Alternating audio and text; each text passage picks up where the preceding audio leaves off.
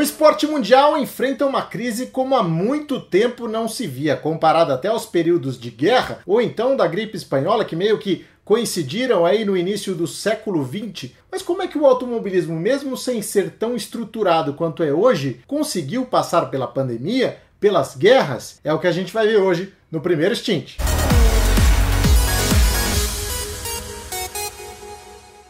Antes de mais nada, aquele pedido. Inscreva-se no canal e ajude a gente a entregar mais conteúdo de qualidade e mais rapidamente para você também acompanhando tudo que sai, tudo que acontece aqui no primeiro stint. Bora lá falar então das pandemias e das guerras e como é que elas afetaram o automobilismo no início do século passado. Bom, você já deve ter ouvido aquela frase, né? Não tá fácil para ninguém. Pois é, era mais ou menos assim, né? Era o polishop da desgraça, como gosta de dizer o Samidana, ou o combo desastre como eu sempre digo, porque pensa aí, ó, 1914, Primeira Guerra Mundial. Aí quando as coisas estão começando a melhorar, 1918, aí você tem a gripe espanhola, pandemia do que a gente conhece hoje como H1N1. E depois, em 1939, a Segunda Guerra Mundial. Como é que ficou o esporte nisso tudo? É claro que algumas provas foram interrompidas, né, especialmente lá na Europa, mas em alguns lugares do mundo, sim, elas continuavam acontecendo, especialmente nos Estados Unidos. Vamos pensar o seguinte: a guerra começou lá em 1914, evidentemente uh, o primeiro semestre de 2014 não foi comprometido, as corridas ainda aconteceram normalmente, mas no segundo semestre a Europa toda já não estava mais com clima e nem condições de realizar a corrida. Então os olhos se voltam para os Estados Unidos, onde nós tivemos duas edições das 500 milhas de Indianápolis, 1915 e 1916, as provas operando normalmente, inclusive com a presença de alguns europeus. Olha só, a vitória nas 500 milhas de Indianápolis de 1915 foi de um europeu. No caso, o italiano Ralph de Palma, que tinha cidadania americana, mas corria com a bandeira da Itália. Esse cara correu por 30 anos, quase 30 anos, e diz que acumulou só em prêmios 1 milhão e 500 mil dólares, algo na casa de 28 milhões de dólares se a gente converter para os valores atuais. O que faria dele aí um dos pilotos que mais faturou, né, durante esse início do automobilismo. Ou então, um tiozinho muito do mentiroso. É mentira! Já a prova de 1916 acabou com vitória do britânico Dario Resta.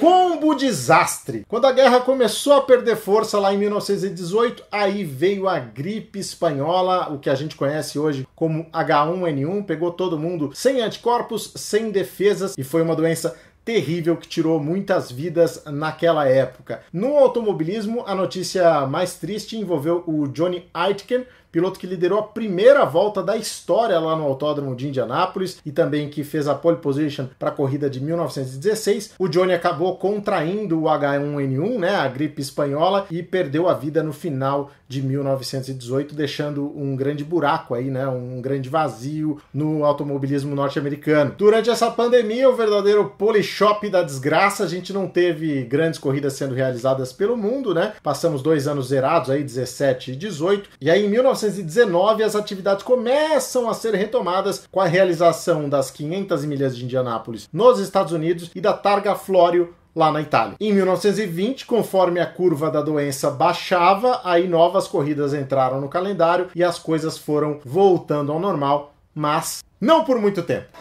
Uma coisa importante para a gente dizer aqui a respeito da Segunda Guerra Mundial é que, diferente do vírus, ela demorou para atingir alguns outros locais, né, alguns outros países. A Argentina, por exemplo, só entrou na guerra em março de 1945. Obrigado por nada! Mas o ponto é que as corridas continuaram acontecendo em alguns lugares. A própria Itália conseguiu fazer duas provas, né, no início ali de 1940. O Grande Prêmio de Trípoli, vencido pelo Giuseppe Farina, que mais tarde seria o primeiro campeão mundial da história da Fórmula 1 e a Targa Florio, prova também bastante tradicional, vencida pelo Luigi Villoresi. Aí o bicho começou a pegar e as corridas passaram realmente a serem concentradas, a estarem concentradas aqui na América do Sul e também na América do Norte. As provas mais importantes desse período, evidentemente, foram as duas edições das 500 milhas de Indianápolis. A primeira em 1940, vencida pelo Wilbur Shaw, piloto que também seria presidente do Indianapolis Motor Speedway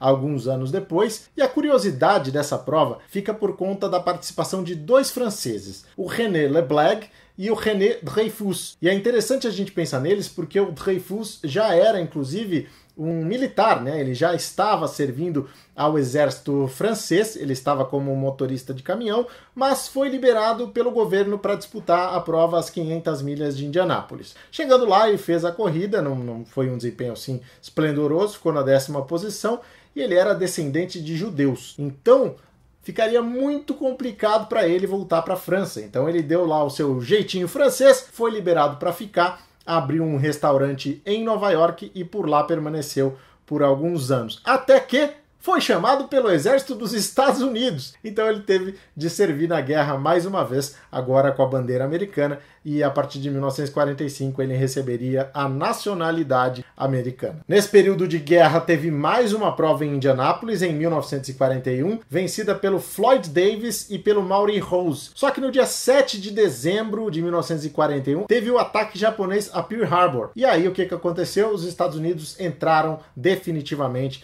na Segunda Guerra Mundial e acabaram paralisando aí todos os eventos, inclusive os esportivos. E quem foi convocado para servir a Marinha? Quem? Quem? Quem? Raimundo Nonato! Floyd Davis, o vencedor das 500 milhas de Indianápolis, e com isso ele decidiu inclusive encerrar sua carreira. Já estava ali por volta dos 30 anos de idade e não viu sentido em continuar depois de servir por um longo tempo na guerra. Cara, se for atrás, tem muita história. Por exemplo, o Ted Horn, que é o cara que chegou em quarto lugar nessa corrida aí de 1941. Ele era um estropiado, né? Já tinha batido em várias corridas e tal. E ele foi voluntariamente se apresentar para participar, né? Para ser eh, para servir o exército. E aí os caras fizeram o exame médico nele e recusaram, falando, cara, você não tem a menor condição de ir a campo, de prestar qualquer serviço, porque você está arrebentado. Então imagina isso, o cara na maior boa vontade, né? vai lá, se apresenta e é recusado porque nas corridas já se arrebentou muito. É igual aquela frase do Bruno Terena, né? Toda boa vontade será castigada. E no Brasilzão da massa, como é que ficaram as coisas aqui no Brasil? Olha, as corridas ainda aconteceram por algum tempo, né? Na verdade, a coisa mais importante que já aconteceu no nosso automobilismo foi exatamente nessa época, foi durante a guerra. No dia 12 de maio de 1940 foi inaugurado o Autódromo de Interlagos, com vitória do Arthur Nascimento Júnior, uma prova de quase duas horas, seguido pelo Chico Landi. Eu vou fazer o programa com a camisa do Corinthians! Então, é, o presente que o nosso automobilismo ganhou foi justamente durante o período de guerra. Nós tivemos também duas edições da prova do Grande Prêmio do Rio de Janeiro, que era tido como o Grande Prêmio do Brasil da época, né? era disputado no circuito da Gávea, um circuito de rua de 11 quilômetros, que passava inclusive por dentro do que hoje é a Rocinha, e essas duas edições foram realizadas 40 41, dessa vez evidentemente sem pilotos estrangeiros, mas ainda assim com grande participação do público. E todo o esforço foi feito no sentido de continuar oferecendo entretenimento naquele momento difícil, já que o Brasil ainda não estava também muito envolvido com a Segunda Guerra Mundial. Nossos vizinhos argentinos, que como a gente aqui falou, só entraram na guerra no finalzinho, né, lá em março de 1945, conseguiram promover algumas provas, sim, principalmente num circuito de rua em Buenos Aires, com duas vitórias de um cara chamado José Canzani, piloto de muita habilidade, piloto argentino. E em 1942, em Santa Fé, eles fizeram também uma prova que foi vencida pelo piloto brasileiro Oldemar Ramos foi a principal conquista brasileira nesse período de conflitos militares ao redor do mundo, em que o esporte definitivamente não é prioridade, mas que a gente quis aqui coletar, trazer essas histórias e também você pode ter aí a dimensão de como o esporte luta, de como o esporte é resistente, de como existe essa bravura, esse desejo de continuar fazendo competições, levando entretenimento para as pessoas, mesmo em um momento complicado. Bom, pessoal, é isso. Não deixe de se inscrever e espero que vocês tenham gostado aí dessas histórias da primeira metade do século passado. Agora todo mundo junto, se puder, fique em casa e vamos combater o Coronavirus! Coronavirus!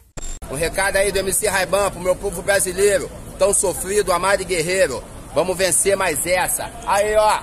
Bactéria filha da micróbio do empatou a minha Atrasou os trabalhos, mas o Brasil tá unido e decidiu o seguinte: não tem mole pra Covid-19 nem 20 bactéria.